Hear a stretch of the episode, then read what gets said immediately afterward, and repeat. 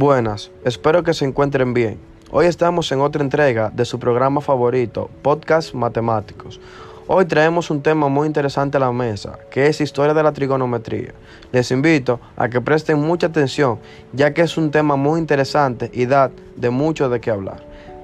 La trigonometría es una rama de las matemáticas que se encarga de estudiar y analizar la relación entre los lados y los ángulos de los triángulos. Para esto recurre generalmente a las llamadas razones trigonométricas. El origen de la palabra trigonometría desciende del griego trígonos, que de aquí sale lo que es los triángulos, y metros, que de aquí sale lo que es metria. Los babilonios y los egipcios hace más de 3.000 años fueron los primeros en utilizar los ángulos de un triángulo y las razones trigonométricas para efectuar medidas y agriculturas y para construir pirámides. Los egipcios establecieron la medida de los ángulos en grados, minutos y segundos. Además, se utilizaba la trigonometría para el estudio de la astronomía. La astronomía precolombina poseía calendarios muy puntuales y las pirámides del Egipto fueron construidas sobre patrones astronómicos muy exactos y puntuales. De la trigonometría se asentó en Grecia, donde podemos nombrar el matemático y astrónomo griego Hiparco de Nicea, quien fue uno de los principales y más importantes desarrolladores de la trigonometría. Además, fue quien determinó con mayor exactitud la distancia que existe entre la Luna y la Tierra y fue quien dividió el planeta en paralelo y meridianos.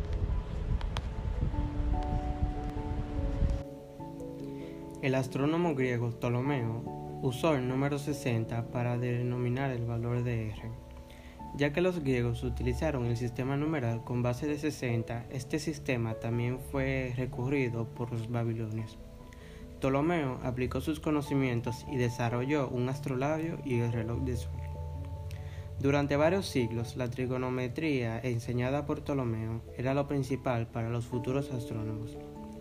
De la misma manera, los astrónomos indios habían desarrollado un sistema trigonométrico basado en la función del seno.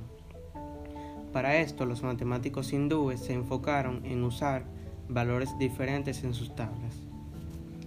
En Arabia, donde se destacaba la astronomía, fue desde aquí que se extendió hacia Europa, donde con el tiempo se volvió una rama independiente de la matemática. A finales del siglo VIII los astrónomos árabes trabajaron con la función del seno y con el tiempo en el siglo X se habían completado otras funciones. También ayudaron y descubrieron nuevos teoremas que ayudaron al desarrollo de la trigonometría. Durante el siglo XII, el astrónomo alemán Georg Jones introdujo el concepto moderno de las funciones trigonométricas como proporcionales en vez de longitudes de algunas determinadas líneas.